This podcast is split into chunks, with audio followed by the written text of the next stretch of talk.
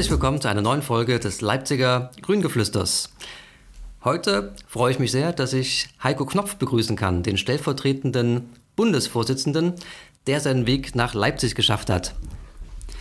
Hallo Matthias, ich freue mich sehr, dass ich dabei sein kann und bin ganz gespannt aufs Gespräch. Beginnen wir vielleicht mit ein paar Fragen zu deiner Person. Du bist ja seit Februar 2022 stellvertretender Bundesvorsitzender und besetzt dort die Themen Osten, Klima, Energie, Umwelt, Technologie und auch Kommunales. Ist eine Riesenpalette an Themen. Gibt es vielleicht so ein Thema, was dir ganz besonders am Herzen liegt?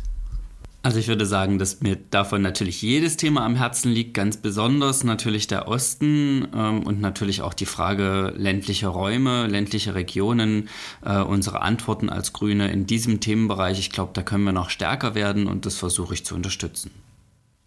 So, geboren bist du ja 1989 in Jena, also bist du ja quasi so ein bisschen Generationenwende.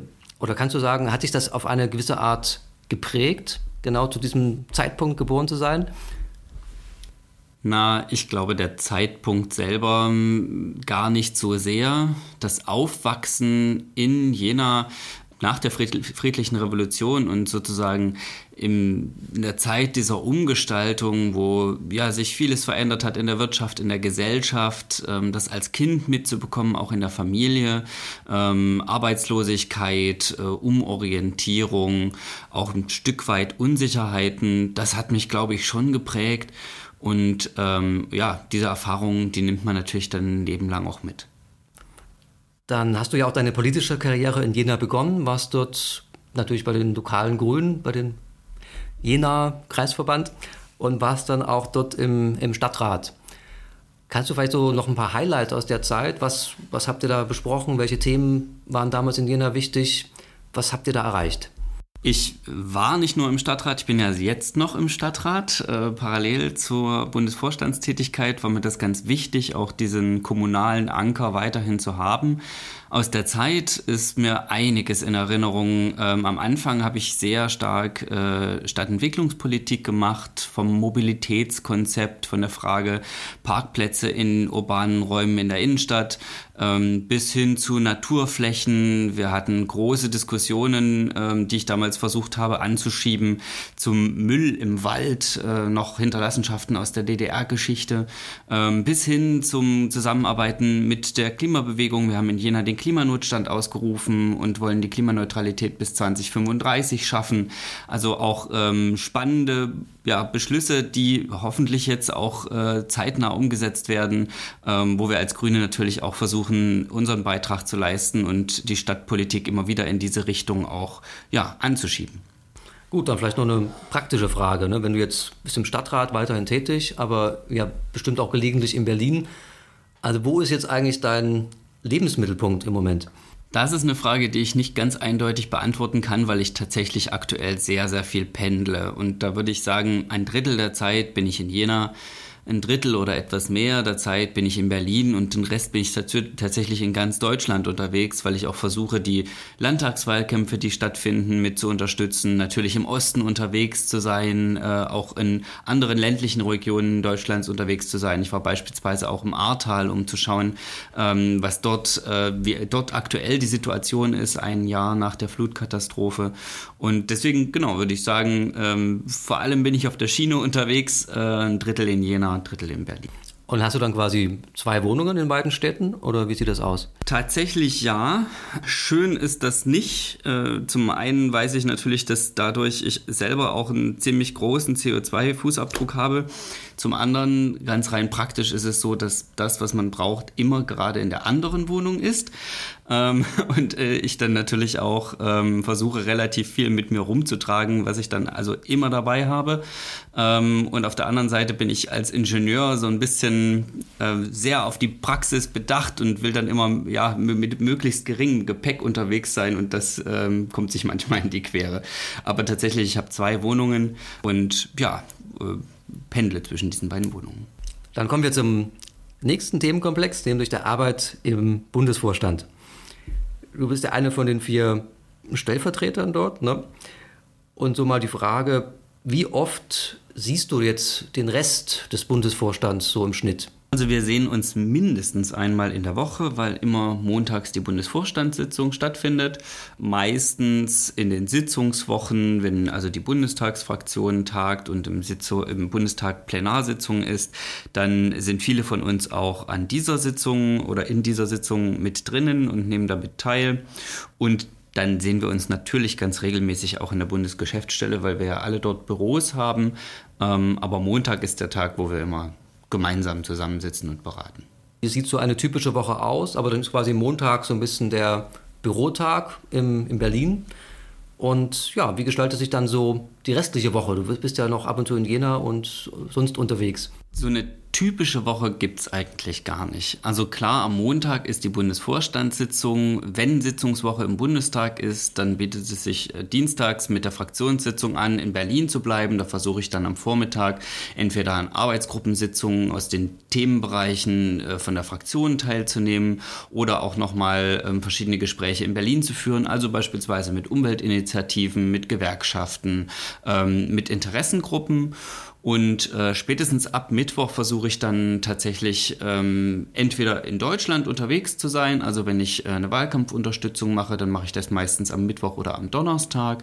Natürlich auch in den Austausch zu kommen, mit unseren Bundesarbeitsgemeinschaften, Kreisverbände zu besuchen, manchmal natürlich auch äh, den Kontakt zur Presse zu suchen, Hintergrundgespräche zu führen, beispielsweise mit Instituten, mit Forschungseinrichtungen, da einfach nochmal einen aktuellen Stand der Technik zu erfahren. Und Freitag bis Sonntag sind meist so die Tage, wo es sich dann anbietet, nochmal entweder ähm, eine Veranstaltung zu besuchen, die von der Bundesarbeitsgemeinschaft durchgeführt wird, oder ähm, an Parteiveranstaltungen teilzunehmen oder tatsächlich ein Wochenende nochmal in einer Region zu verbringen. Im Grunde ähm, ist es immer davon abhängig, was gerade tagesaktuell Thema ist und so ein bisschen natürlich auch ähm, von den anderen Kalendern vom Bundestag, von der Regierung und darüber hinaus. Wie kamst du eigentlich dazu, im Bundesvorstand hineinzukommen, sage ich mal? Hat dich jemand angesprochen oder hast du dich einfach im richtigen Moment quasi gemeldet und wurdest dann einfach gewählt? Ich habe mich ja schon vorher bundespolitisch äh, interessiert, war bei der Bundestagswahl ähm, Platz zwei auf der Landesliste in Thüringen, habe da ähm, auch ganz äh, viel und intensiv Wahlkampf gemacht, was mir viel, viel Freude bereitet hat und war daher äh, schon länger an diesem Thema Bundespolitik interessiert. Das hat dann leider ganz knapp nicht geklappt für den Sitz im Bundestag. Das, da war ich ehrlich gesagt auch traurig drüber. Und dann kam diese Bundesdelegiertenkonferenz, wo der Vorstand neu gewählt wurde und da habe ich mich dann beworben und dann hat es zum Glück geklappt. Gut, dann kommen wir zum nächsten Themenkomplex, nämlich dem Osten, der ja auch so ein bisschen dein Thema im Vorstand ist. Wie schätzt du aktuell die politische Stimmung ein hier in den östlichen Bundesländern? Die Stimmung ist für uns als Grüne, glaube ich, aktuell sehr herausfordernd, weil wir zum einen natürlich in der Bundesregierung aktuell die Verantwortung tragen, auch in dieser Krisenzeit, ähm, auf die sicher sich niemand vorbereiten konnte, weil es einfach für alle überraschend kam, Stabilität reinzubringen. Zum einen, was die Inflation, was die Preisentwicklung angeht, was die Energiesicherheit angeht. Ich erinnere mich, wie wir letztes Jahr wirklich viele Wochen über Blackouts diskutiert haben, die wir zum Glück verhindern konnten. Zum anderen aber natürlich auch viele gesellschaftspolitische Themen durchzusetzen. Und da sind auch ein paar Sachen dabei, die, glaube ich, im Osten noch stärker wirken als äh, in Westdeutschland. Also beispielsweise der Mindestlohn, beispielsweise das Thema Kindergrundsicherung, an dem wir dran sind.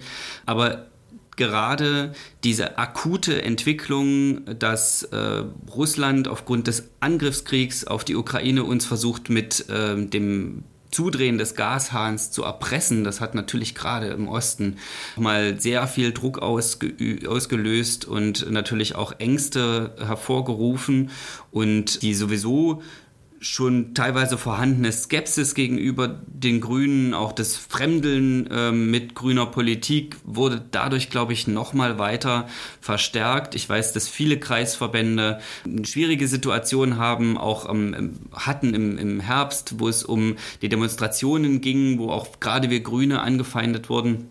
Das ist sehr herausfordernd.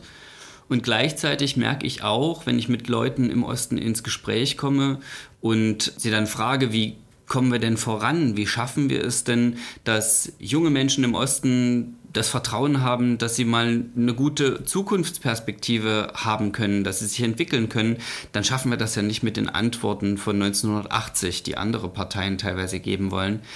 Und wenn es um die Zukunftsfragen geht, glaube ich, sind die Leute schon interessiert, auch mit den Grünen gerade zu diskutieren, weil wir eine Partei sind, die nach vorn schaut.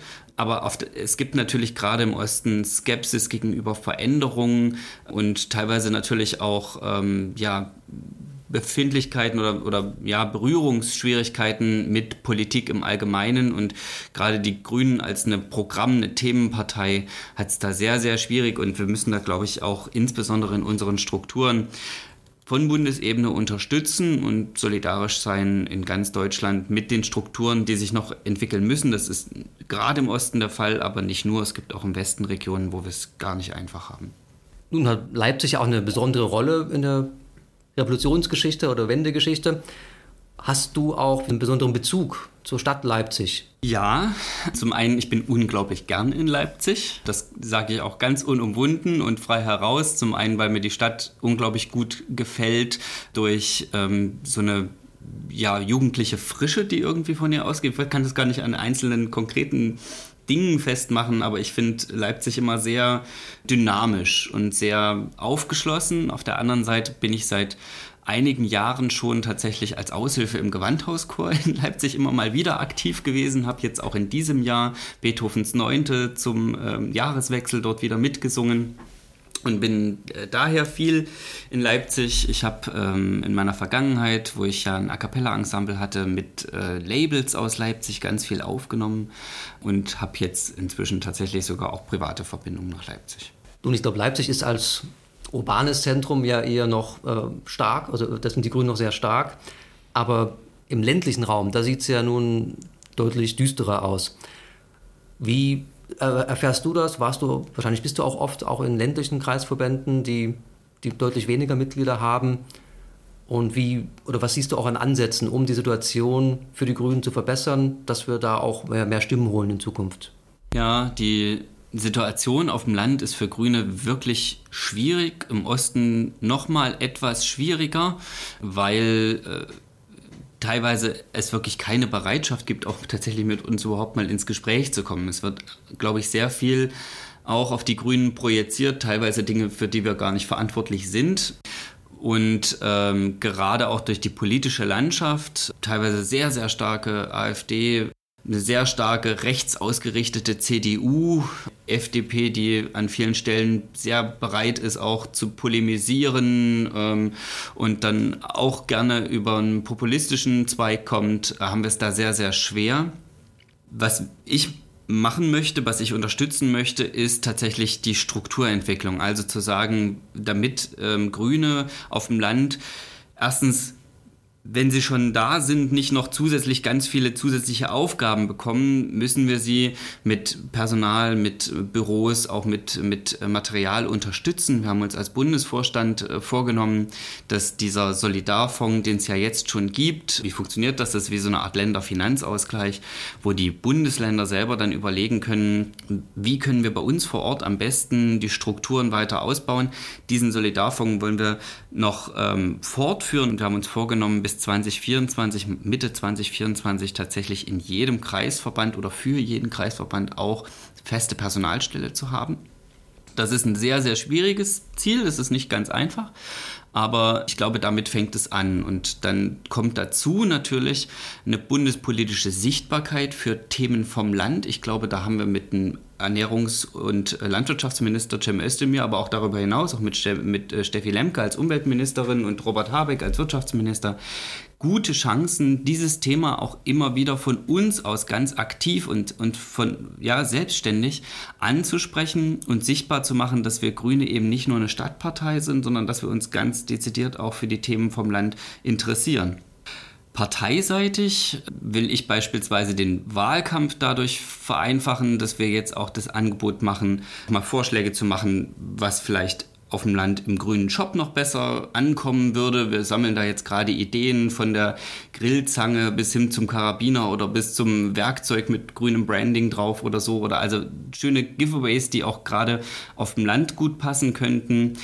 Dann solche Dinge wie äh, Kreisvernetzungen, also KV-Partnerschaften, das werden wir jetzt nochmal ganz stark intensivieren, dass die Kreisverbände, die noch keinen Partnerkreisverband irgendwo haben, ähm, den leichter finden können, auch das Thema Wahlkampfurlaub.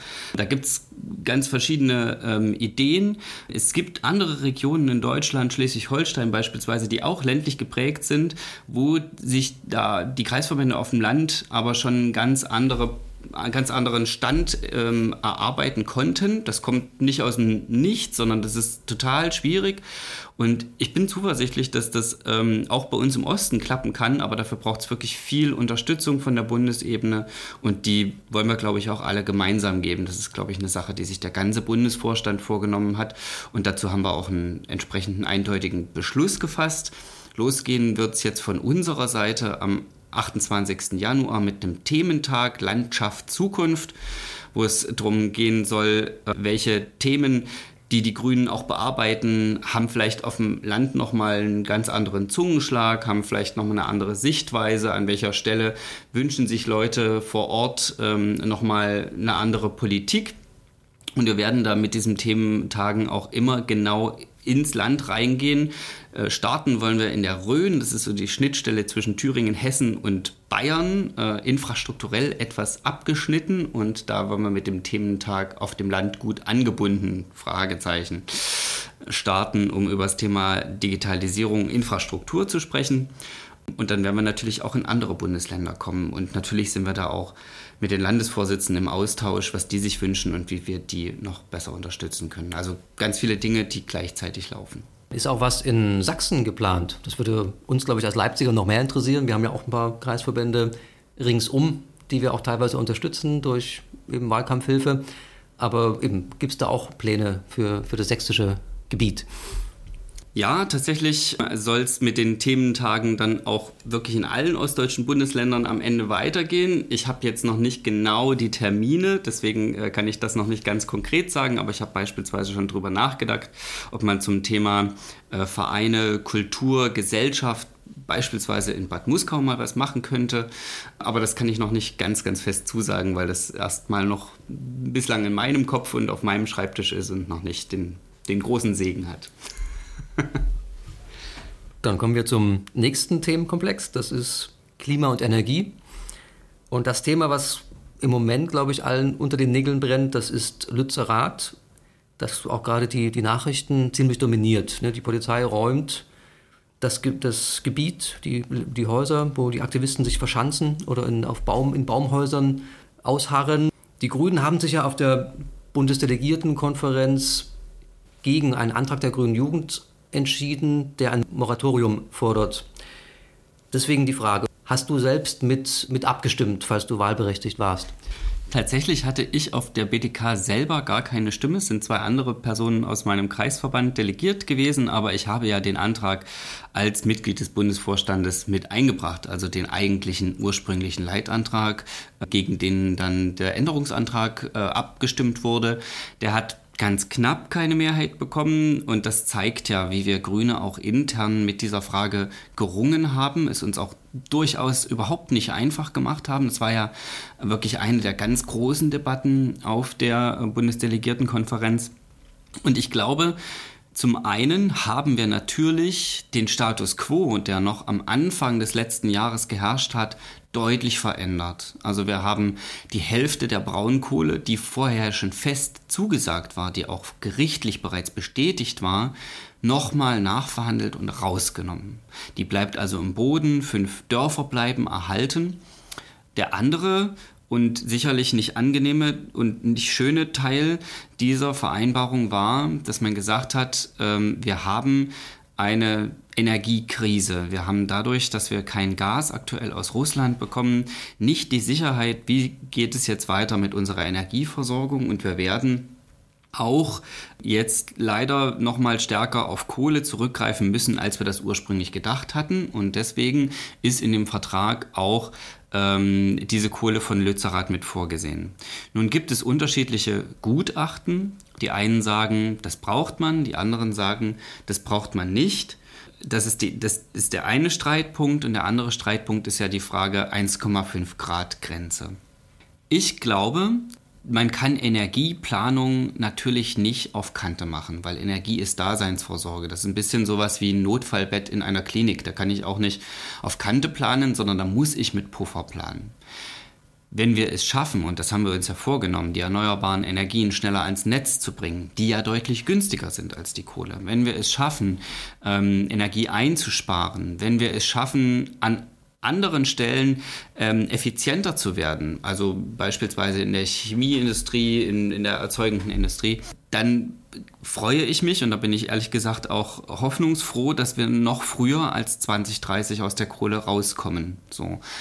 Aber man darf natürlich nicht den Best Case planen. So, das, das finde ich erstmal vernünftig, dass man nicht den Best Case plant. Was das 1,5 Grad Ziel angeht, ist es natürlich wichtig, dass ähm, solche Symbole nicht leichtfertig hergegeben werden, sondern Symbole sind ganz wichtig in dieser Debatte. Ich glaube aber, dass beispielsweise wir im Osten hier einen viel schwierigeren Kampf noch kriegen werden mit den Ministerpräsidenten der CDU, die diesen Kohledeal bis 2038 verteidigen, teilweise eher sogar noch über 2038 hinausschieben wollen. Und das wird, eine, glaube ich, noch ein viel schwierigerer Kampf werden, weil ich glaube, dass die Klimabewegung im Osten nicht so gut strukturiert, so stark ist, wie sie jetzt im Westen aktuell ist, weil ich glaube, dass die Rahmenbedingungen in der Politik viel schwieriger sind, weil die Eigentumsverhältnisse nochmal ganz anders sind. Deswegen glaube ich, dass es am allerwichtigsten sein wird, dass wir die Intensität dieser Klimaproteste im Osten stärken die ein, das 1,5 Grad Ziel ist wichtig und das ist auch für uns als Grüne unsere feste Zielmarke. Auf der anderen Seite muss ich als Wissenschaftler schon auch sagen, dass äh, das ja nicht wissenschaftlich klar über einen Punkt definiert wird, sondern das Klima, Pariser Klimaabkommen rechnet ja mit Wahrscheinlichkeiten. Also wenn wir eine gewisse Menge von CO2 emittieren oder hoffentlich eben nicht mehr emittieren, dann schaffen wir es mit 50% Wahrscheinlichkeit auf 1,5 Grad zu kommen. Dafür haben wir aber keine Garantie und deswegen müssen wir versuchen natürlich jedes Gramm CO2, was wir nicht emittieren müssen, auch wirklich nicht zu emittieren. Das ist, glaube ich, die Herausforderung für uns Grüne, vor allem gerade hier im Osten. Und deswegen verstehe ich auch, dass Klimabewegung jetzt äh, in Lützerath kämpft. Die Aufmerksamkeit für das Thema ist total wichtig. Und ich verstehe, dass man damit sich selbst hadert. Wir Grüne haben den Beschluss auf der BDK gefasst und das ist die aktuelle Situation. Mich erreichte noch eine Frage aus dem Kreisverband zu diesem Thema. Ich zitiere, es ist höchste Zeit, die verhängnisvolle Entscheidung zu Lützerath zu korrigieren. Wann und wie werden wir als Grüne in Verantwortung endlich handeln? Zitat Ende. Und dazu noch die Überlegung, dass ja quasi die, die Ausgangssituation sich in der Zwischenzeit verändert hat. Der Deal kommt aus dem Herbst, der, die Entscheidung quasi. Und jetzt im Winter sieht es ja zum Beispiel so aus, dass die Gasspeicher voller sind als erwartet und dass die Rahmenbedingungen für die Entscheidung sich quasi geändert haben. Deswegen die Frage, siehst du eine Chance, dass wir oder dass die Grünen diese Entscheidung überdenken und aus ihren Fehlern auch lernen? Dass Lützerath abgebaggert werden darf, war entschieden, war fest entschieden von den vorherigen Landesregierungen und letztinstanzlich entschieden von einem Gericht im Februar. Und wir haben es geschafft, aus diesem feststehenden politischen Beschluss einen Beschluss zu machen, wo nicht mehr sechs Dörfer abgebaggert werden, sondern nur noch ein Dorf übrig bleibt, was auch im Grunde kein Dorf mehr ist, weil es nicht mehr bewohnt ist, sondern es ist eine Ansammlung von Bauernhöfen. Und ich glaube, es geht am Ende auch gar nicht um die Frage Lützerath oder nicht Lützerath, sondern es geht ja um die Frage der Kohlemenge. Es geht am Ende um die Frage, wie viel Kohle wollen wir abbaggern. Und Ich glaube, dass diese Frage durch zwei Randbedingungen maßgeblich beeinflusst wird. Durch die Frage, natürlich schaffen wir das im Osten, das jetzt um von 2038 auf 30 vorzuziehen. Und wie schnell bringen wir Erneuerbare in den Markt? Denn wir wissen, dass erneuerbare Energien im Primärenergie, in den Primärenergiekosten einfach viel günstiger sind als äh, die fossilen Energien. Und insofern tun wir mit dem Ausbau der Erneuerbaren alles dafür, dass möglichst wenig Kohle abgebaggert werden muss. Dennoch ist es so, dass die Klimaaktivisten sehr wütend sind, weil sie sich auch von den Grünen, sage ich mal, verraten fühlen. Und deswegen die Frage, siehst du eine Chance oder mit welchen Maßnahmen und Schritten auch das Verhältnis zu Klimabewegungen zu verbessern? Ich glaube, das ist eminent wichtig, dass wir mit, den, mit der Klimabewegung im Kontakt sind und ähm, auch ein gutes Verhältnis pflegen und immer wieder uns auch selbst als Grüne antreiben und sagen, wir müssen schneller werden, wir müssen besser werden, wir müssen Energie einsparen, wir müssen Effizienz steigern, wir müssen Erneuerbare ausbauen, so schnell das geht. Das haben wir im letzten Jahr bereits angestoßen. Durch die Flächenziele, durch die Verringerung von Randbedingungen, sowas wie Funkfeuer für, für Flieger oder die Abstände zu Autobahnen oder ja, also regulatorische Dinge, die dem Ausbau von Wind, Solar ähm, im Weg standen. Wir werden damit weitermachen. Wir werden über den Strommarkt beispielsweise diskutieren. Wir werden darüber diskutieren, wie wir die, den Verkehr endlich äh, von den Fossilen wegkriegen. Und da kämpfen wir gemeinsam mit der Klimabewegung auch für unsere Ziele in der gesamten politischen Landschaft und übrigens auch innerhalb der Bundesregierung.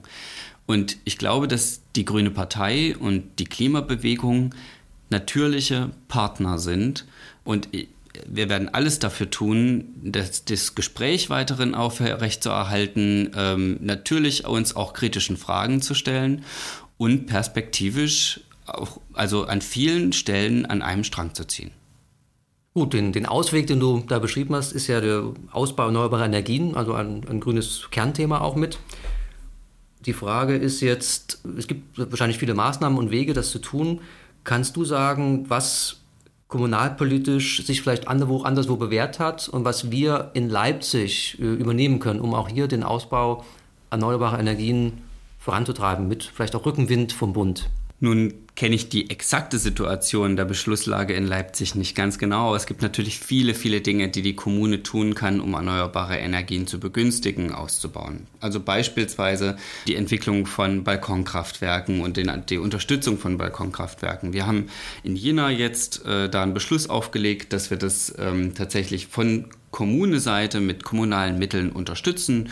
Da einen Fonds aufgelegt, wo man Geld beantragen kann, äh, für Leute mit kleinem Einkommen auch nochmal mehr Geld beantragen kann, damit wir tatsächlich die Energiewende in die Hände der Bürgerinnen und Bürger kriegen. Ich bin fest davon überzeugt, dass es ganz wichtig ist, dass wir Bürgerenergie und Genossenschaften unterstützen, wenn die erneuerbare Energienprojekte machen wollen. Das kann beispielsweise auf Gebäuden innerhalb der Stadt passieren. Das kann aber auch durch ganz neue erneuerbare Energienprojekte wie beispielsweise Windräder sein.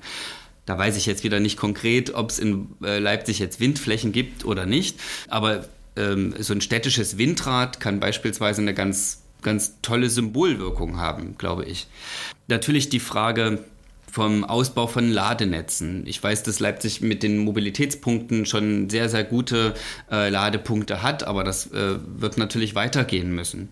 Auch die ganze Frage der Energieeinsparung, also innerhalb der Stadt zu schauen, wie kann Gebäudedämmung, Gebäudesanierung funktionieren, sind auf allen städtischen, also Gebäude, die der, die der Kommune gehören, Behördengebäude, bereits, äh, sind auf diesen Gebäuden bereits äh, Photovoltaikanlagen installiert. Wie ist es mit der Schülerbeförderung kann man die so äh, unterstützen, dass möglichst viele junge Menschen sehr schnell mit dem Nahverkehr unterwegs sind, ähm, damit wir auch die Nutzung von, von Autos äh, beim Stichwort Schülerinnentaxi verringern. Wie können wir das unterstützen, dass mehr Menschen ÖPNV mit dem Fahrrad fahren? Da gibt es ja ganz, ganz viele Dinge, die man tun kann, um CO2 einzusparen. Bundesregierung und die Bundesebene wird nochmal Anreize setzen für die Kommunen.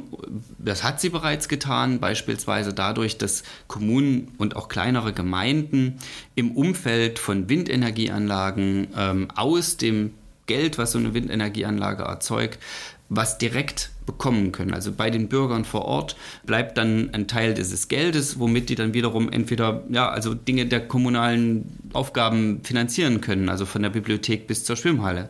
Darüber hinaus soll es vereinfacht werden, wenn äh, Kommunen jetzt Ausschreibungen für Bürgerenergieanlagen machen. Also es, sind, es ist ein ganzes Bündel an äh, verschiedenen gesetzlichen Initiativen, die wir jetzt rund um die erneuerbaren Energien stricken. Und für Grüne ist es natürlich eine Chance, die Geschichte, die wir jetzt ähm, in Berlin starten, ich bin davon überzeugt, dass wir da jetzt einen Lauf für die erneuerbaren Energien wieder starten, da dran zu sein und zu sagen, okay, äh, mit unserem Energiemanager, unserer Energiemanagerin vor Ort gucken wir, was wir bei uns vor Ort davon schnellstmöglich umsetzen können. Und am Ende ist natürlich immer eine finanzielle Frage. Also die Frage, wie viel Geld gibt die Kommune tatsächlich in Straßenbau, wie viel Geld gibt die Kommune in den ÖPNV, in die Sanierung von Gebäuden und vieles weiteres. Ein Konflikt, den wir auch hier in Leipzig innerparteilich hatten, dreht um den Deponieberg Seehausen, wo zum einen ein, ein Wald steht auf einem, auf einem Teil der Fläche und auf dem Rest auch äh, Wiesen sich quasi gebildet haben, während der Abfall unten vor sich hin rottet und auch thermisch genutzt wird und energetisch. Und die Stadt oder auch das Land plant dort einen Energieberg zu errichten, also so Freiflächen, Solaranlagen. Und auch das war jetzt ein Konflikt innerparteilich, der, wo wir lange diskutiert haben und wahrscheinlich nicht so ganz einer Meinung sein werden zwischen den verschiedenen Arbeitsgemeinschaften und Interessengruppen. Deshalb die Frage an dich. Kennst du solche Konfliktsituationen aus anderen Regionen oder ist das irgendwo anders völlig unproblematisch gelöst worden? Und ja, was, was wären so, wie haben das andere angepackt? Zielkonflikt zwischen einem konsequenten Umweltschutz und einem guten Klimaschutz, den haben wir ja überall in Deutschland. Und das ist auch natürlich ein Thema, was gerade innerhalb der Grünen teilweise eben zu einer Situation führt, wo das eine nicht perfekt zu dem anderen passt. Und das muss man sich immer im Konkreten anschauen. Wir haben auf Bundesebene jetzt die Gesetzgebung so geändert, äh, dass wir gesagt haben, Artenschutz also der Schutz von, von ja, sowohl ähm, Pflanzen als auch Tieren, ist nicht Individuenschutz. Also wenn wir nur ein Individuum dort vor Ort haben, dann ist das nicht unser Schutzzweck, sondern uns geht es um den Populationsschutz. Also wenn wir Familien haben, wenn wir Gruppen von, von Tieren und Pflanzen haben und wir müssen auf der anderen Seite ganz klar sagen, wenn wir den Klimaschutz nicht schaffen, wenn wir das CO2 nicht ähm, verringern, unseren CO2-Ausstoß, dann werden wir am Ende auch äh, den Arten damit nicht helfen und der Umwelt damit nicht helfen. Und auf der anderen Seite dürfen wir natürlich nicht mit rigorosem Ausbau von Erneuerbaren die Umwelt völlig zerstören. Und deswegen geht es immer um eine Abwägung, zu schauen, kann man Ausgleichsflächen schaffen, kann man es vielleicht sogar gut miteinander verbinden. Und das ist aber wirklich immer eine ganz konkrete Frage der Situation vor Ort. Also ich habe dieselbe Situation in, oder eine vergleichbare Situation in Jena auch gerade diskutiert, wo wir eine ehemalige Militärfläche haben die sehr exponiert ist, wo man auch überlegt hat, Photovoltaik drauf machen. Gleichzeitig ist es eigentlich eine Renaturierungsfläche. Jetzt hat die Renaturierung noch nicht begonnen, also aktuell ist es einfach nur eine Brache. Und es wäre für den Artenschutz und für den Naturschutz dort in der Region total gut, und auf der anderen Seite ist es, weil es eine stadtnahe Fläche ist, natürlich auch prädestiniert dafür, mit einer hohen Sonneneinstrahlung dort Photovoltaik zu machen. Und das muss man sich eben vor Ort angucken. Und auf der anderen Seite ist es dann, glaube ich, auch wichtig, nicht in der Abwägung zu verharren, sondern dann nach einer gewissen Zeit zu sagen, okay, wir haben jetzt alle Argumente auf dem Tisch, die werden dadurch, dass sie älter werden, nicht besser. Jetzt müssen wir eine Entscheidung treffen und diese Entscheidung, die müssen wir dann auch umsetzen, weil wir ansonsten auch für das politische Verfahren einfach sehr lange brauchen. Dann würde ich überleiten zum Thema Umwelt, was wir jetzt schon bei diesem Zielkonflikt eigentlich die, die, die andere Seite quasi ist. Ist das nicht so auch ein, das große Problem, dass durch die ich sag mal, flächenintensiven Energieprojekte, die wir ja auch mit wollen, also zum einen auch Windkrafträder und Freiflächen-Solaranlagen, gerät dadurch nicht Arten- und Umweltschutz zu sehr un unter die Räder? Ich glaube nicht. Wenn man das gut macht, muss das nicht so sein. Fangen wir mal beim, beim reinen Umwelt-Klimaschutz äh, an, also natürlicher Klimaschutz. Ähm, wir legen ja in der Bundesebene gerade Programme auf, beispielsweise zur Wiedervernässung von Mooren. Beispielsweise, um Waldflächen zu unterstützen, die natürlich CO2 binden und viele andere Projekte. Und da können wir es schaffen, dass Flächen, die bisher CO2 emittieren, zu natürlichen CO2-Senken werden, also CO2 aufnehmen. Darüber hinaus gibt es ganz tolle Projekte für Agrophotovoltaik, also Flächen, die jetzt gerade in der Erzeugung von Nahrungsmitteln genutzt werden, so weiterzuentwickeln, so doppelt zu nutzen, dass es am Ende beidem hilft. Es gibt eine ganz tolle Studie von der Universität in Erfurt, wo eine Professorin aufgezeigt hat, dass beispielsweise bei solchen Pflanzen wie Erdbeeren und weiteren so Feldfrüchten, wenn man dann eine Photovoltaikanlage mit einer gewissen Höhe drüber macht, dass der Ertrag sogar steigt weil man dann äh, die Regenwasserkonzentration auf den Pflanzen erhöhen kann, wenn man das sozusagen, ne, die schräge Photovoltaikfläche und da, wo die Erdbeere ist, wenn man das genau aufeinander anpasst, dann kann man den Ertrag sogar steigern. Bei anderen Früchten, wie beispielsweise Himbeeren und ähnlichem, kann man den Hagelschlagschaden deutlich verringern durch Photovoltaikanlagen. Und am Ende können wir damit die genutzten Flächen, also die bewirtschafteten Flächen, doppelt bewirtschaften und sogar Ertragsausfälle und äh, Ertragsrisiken verringern, weil man natürlich zwei verschiedene Geschäftsbereiche miteinander vereinen kann. In den Bereichen, wo wir jetzt Freiflächen haben, also auf Wiesen, in Wäldern, da muss man natürlich mit dem Umweltamt vor Ort sich das ganz konkret angucken. Ich kenne die Diskussion beispielsweise mit, Wind, mit, dem Wind im Wald in Thüringen. Und schon das Wort Wald suggeriert etwas anderes, als wir da an vielen Stellen finden, nämlich oftmals sind es Monokulturen. Fichtenbestände, die für die Forstwirtschaft verwendet werden, die dann irgendwann eingeschlagen und verkauft werden. Und da muss man sich natürlich vor Ort angucken, welchen ökologischen Wert bringt uns diese Fläche und kann man in dieser für die Produktion genutzten Fläche nicht auch ähm, erneuerbare Energien machen? Und kann man dafür an anderen Stellen in hochdiversifizierten Wäldern, in vielfältigen Wäldern, in Urwäldern, die wir natürlich auch noch in Deutschland haben, nicht mehr viele, aber auch noch, in diesen dann ganz gezielt sagen, nee, hier machen wir eben kein Windrad, hier machen wir eben jetzt mal ganz bewusst sogar einen Ausschluss von, äh, von urbaner Nutzung oder von, von menschlicher Nutzung, sondern wir überlassen diese Flächen mal wieder mehr sich selbst, weil auch das brauchen wir. Wir brauchen Rückzugsräume für die den reichen Bestand an Tieren und Pflanzen, die wir in Deutschland haben. Das ist ein enormer Schatz, den wir auch nicht riskieren dürfen. Und so viele Arten weltweit ähm, stehen unter größtem Risiko auszusterben, dass wir da einen Beitrag leisten müssen. Und deswegen letzter Satz dazu, wir dürfen das nicht nur auf Deutschland fokussieren, sondern wir haben da auch international die Verpflichtung und die Aufgabe, ähm, mit Geldern zu unterstützen, dass auch andere Flächen, die teilweise durch unsere, ähm, unsere Lebensweise und unsere ähm, Materialverbräuche in den letzten ja, Jahrzehnten und Jahrhunderten mit kaputt gemacht wurden, dass die jetzt zukünftig auch renaturiert und geschützt werden können. Als vorletztes Thema würde ich noch Technologie nehmen jetzt oder darauf überleiten. Wie ist so deine grundsätzliche Einstellung zur Technik? Also bist du jetzt so jemand, der jedes äh, neue Gerät ausprobiert und, und bei sich trägt? Oder, oder bist du vielleicht mehr analog unterwegs? Also ich würde schon sagen, ich bin technikaffin, aber die Technik muss praktisch sein. Also an der ein oder anderen neuen Erfindung ähm, fehlt mir das manchmal tatsächlich, dass ich mir denke, okay, da ist sicherlich Gehirnschmalz reingeflossen, aber es ist einfach nicht praktisch. Und deswegen bin ich nicht für die Innovation um der Innovation willen. Ich glaube aber auf der anderen Seite, dass das Erfinden und das Begünstigen von Ideen, das Weiterentwickeln von Produkten, von Techniken, von Produktionsweisen, dass das eine riesengroße Chance für uns bietet, nicht nur gute Arbeitsplätze äh, zu schaffen, in denen es Spaß macht zu arbeiten, wo es ein tolles Arbeitsumfeld gibt, weil man natürlich auch das Gefühl hat, wow, das ist mein Baby, ja, das habe ich jetzt, das habe ich erfunden oder das habe ich weiterentwickelt, sondern weil wir damit es auch schaffen können, unsere Rohstoffverbräuche, unsere Energieverbräuche zu verringern.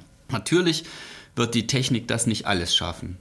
Aber, also es gehört gesellschaftlicher Wille dazu, es gehört politischer Wille dazu, es gehören teilweise auch klare Regeln und Rahmenbedingungen dazu. Aber ich stelle mich auch dagegen, dass manche Leute sagen, die Grünen sind eine innovations- und technikfeindliche Partei. Das stimmt nicht. Das stimmt nicht. Ich habe äh, mit so vielen Leuten, nicht nur im Bundestag, sondern auch innerhalb der Partei zu tun, die nicht nur in Start-ups, sondern auch in mittelständischen Unternehmen entweder äh, tatsächlich in Verantwortungspositionen sind oder dort arbeiten oder mit denen im Kontakt stehen. Gerade diese Unternehmen, diese Betriebe, diese Firmen, die Innovationen haben, die neue Produkte auf den Markt bringen, die stehen uns oftmals sehr, sehr nahe ich sehe das tatsächlich auch ein bisschen als, als meine Rolle und auch ein bisschen meine Verantwortung mit im Bundesvorstand als Ingenieur, ähm, auch für solche Unternehmungen Ansprechpartner zu sein. Ähm, ich kann da manchmal noch mal so ein bisschen vielleicht auf einer anderen, äh, mit einem anderen Zungenschlag mit denen in die Debatte reingehen. Teilweise ist es so, dass ich dann in den Sitzungen schon gebremst werde, wo mir dann gesagt wird, Heiko, jetzt muss nicht noch eine Technikfrage sein. Aber ich bin da schon zu begeistern. Eine Technologie, die eine Rolle spielt oder aus meiner Sicht relevant ist, sind der Smart Meter. Das sind quasi intelligente Strommessgeräte. Ne? Jetzt, weil normalerweise wird ja nur der Gesamtverbrauch einmal im Jahr gemessen. Und mit Smart Metern will man quasi dahin, dass man Minuten oder Stunden genau zumindest die, den Energieverbrauch von Haushalten und auch von Gewerben messen kann. Und die, wenn ich richtig informiert bin, will die Bundespartei das auch fördern und bald flächendeckend einführen. Weißt du zu dem Thema genauer, also wann können wir damit rechnen und auch welche Relevanz hat das für die Pläne der Energiewende? Ich glaube, dass Smart Meter ein enormes Potenzial haben. Wir werden mit unserem zukünftigen Strommarkt ja dahin kommen, dass wir einen überwiegenden Teil oder also ja, weit, weit überwiegenden Teil an erneuerbaren Energien im Netz haben. Das heißt, wir haben nicht mehr ein Netz mit so einzelnen großen Kraftwerken, von denen dann über Verteilernetze runterverteilt wird bis in die ja, Steckdose, sondern wir werden überall in Deutschland ganz viele kleine Energiequellen haben, die mal einspeisen und mal nicht einspeisen. So.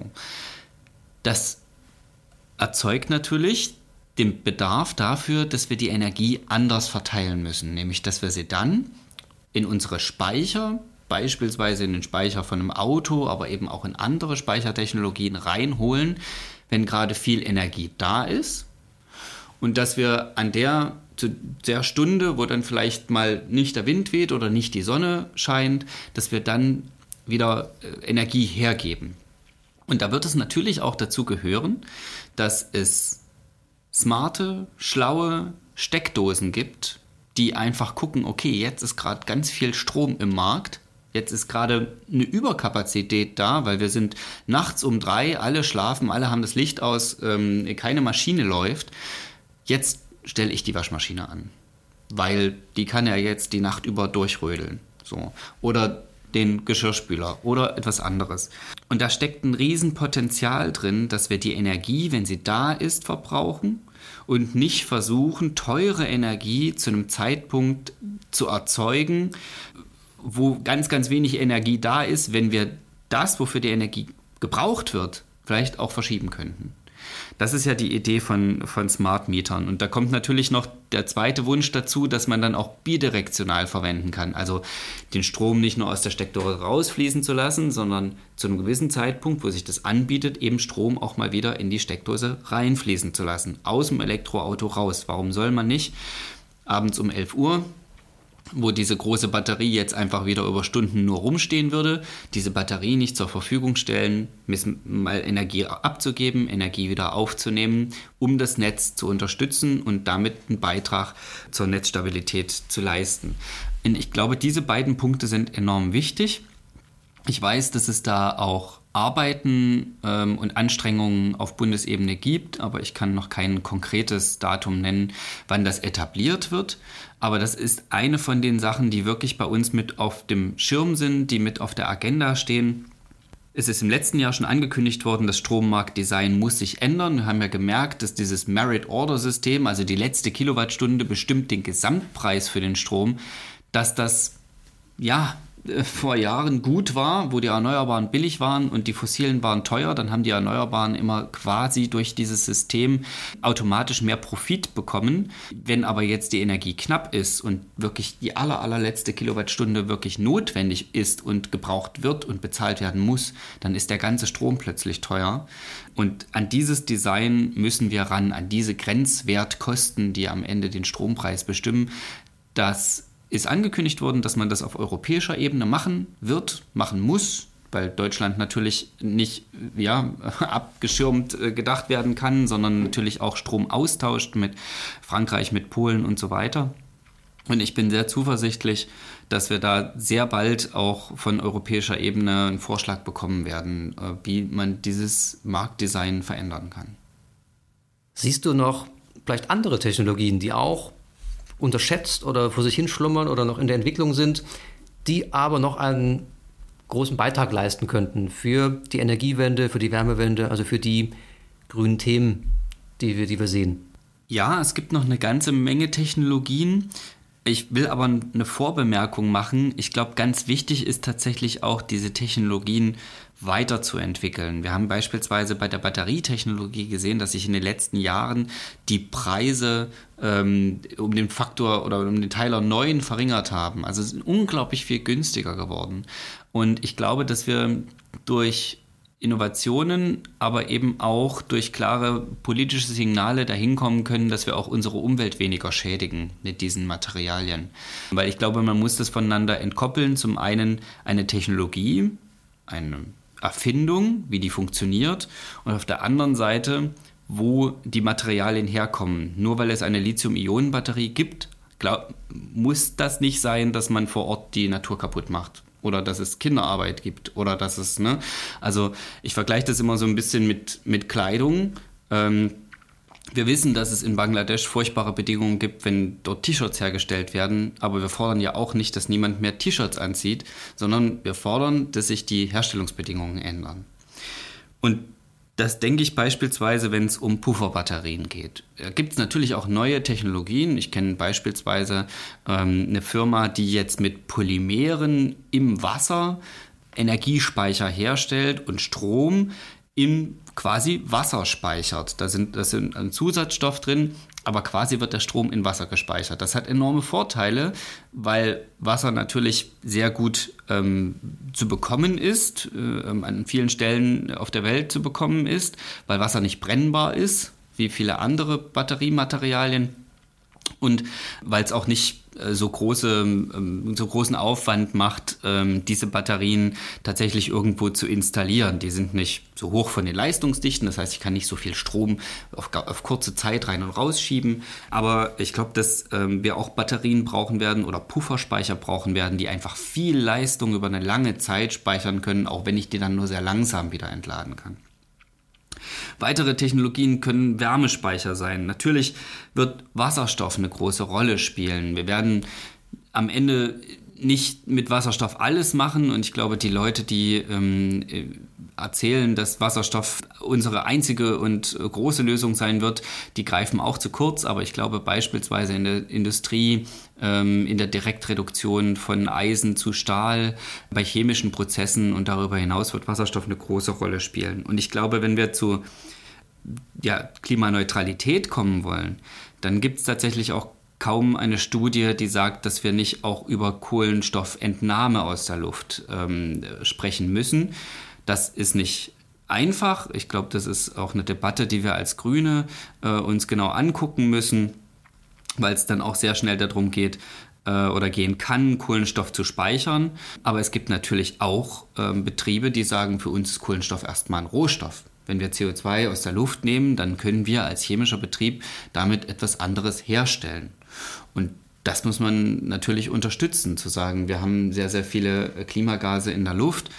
Können wir nicht äh, auch, um dieses, äh, diese Klimawirkung zu verringern, die entnehmen und dann nochmal was anderes mit anstellen? Ich bin ganz gespannt auch auf die weiteren Innovationen, die noch kommen werden, weil wir wissen, dass sich das menschliche, ja, das menschliche Wissen und die, die Informationen, die wir haben, immer schneller vergrößern Natürlich ist nicht alles schlau, was Menschen sich ausdenken, aber natürlich steigt mit den Ideen, die da entstehen, auch die Chance auf nochmal ganz andere spannende Technologien, die noch sich entwickeln können. Und da bin ich ehrlich gesagt ähm, ja auch selber ganz gespannt, was wir in den nächsten Jahren noch alles sehen werden. Dann kommen wir zum Abschluss dieses Podcasts und die letzte Frage ist, der Bundesvorstand hat sich ja letztlich in einer Klausurtagung getroffen, um das neue Jahr zu planen, ne? wie ja alle Parteien das, das tun. Deswegen die Frage, welche Schwerpunkte oder welche Ideen kommen von der Bundespartei für 2023? 2022 war ein Jahr der Krise, äh, wo es vor allem auch um die Stabilität ging. Und umso mehr wollen wir das Jahr 2023 zum Klimaschutzjahr machen. Wir haben immer noch viele, viele Stellen, wo wir schneller und besser vorankommen müssen bei der Einsparung von Klimagasen. Vor allem im Bereich Verkehr. Da haben wir Nachholbedarf, wenn es um die Besteuerung geht, äh, was auch teilweise eine Gerechtigkeitsfrage ist, was aber, wenn es aber auch um den Ausbau von Schienenwegen, um die Unterstützung von ÖPNV, auch um die Sanierung von Brücken geht. Ich glaube, wir müssen ganz eindeutig sagen, das Straßennetz in Deutschland ist fertig und das Schienennetz in Deutschland ist kaputt. Und da müssen wir ran. Und wenn wir jetzt Geld ausgeben, auch von Bundesebene, dann muss das zuallererst in die Schiene fließen. Das wird eine riesen Herausforderung sein, weil diese Gelder natürlich auch erstmal geplant, umgesetzt, verausgabt werden müssen. Ähm, und wir starten da mit einer Bahn, die leider nicht im besten Zustand ist. Aber ich glaube, wir können das schaffen. Und da steckt natürlich auch eine Riesenchance drin, dass wir den Umweltverbund stärken. Und vielleicht letzter Satz. Ich persönlich würde mich freuen, wenn wir auch noch mehr Fahrradwege bauen würden. Gut, dann vielen Dank für das Interview und weiter viel Spaß in Leipzig, solange du noch hier weilst in dieser schönen Stadt. Ich danke dir auch, Matthias. Hat mir ganz viel Spaß gemacht und ich komme gerne immer wieder her.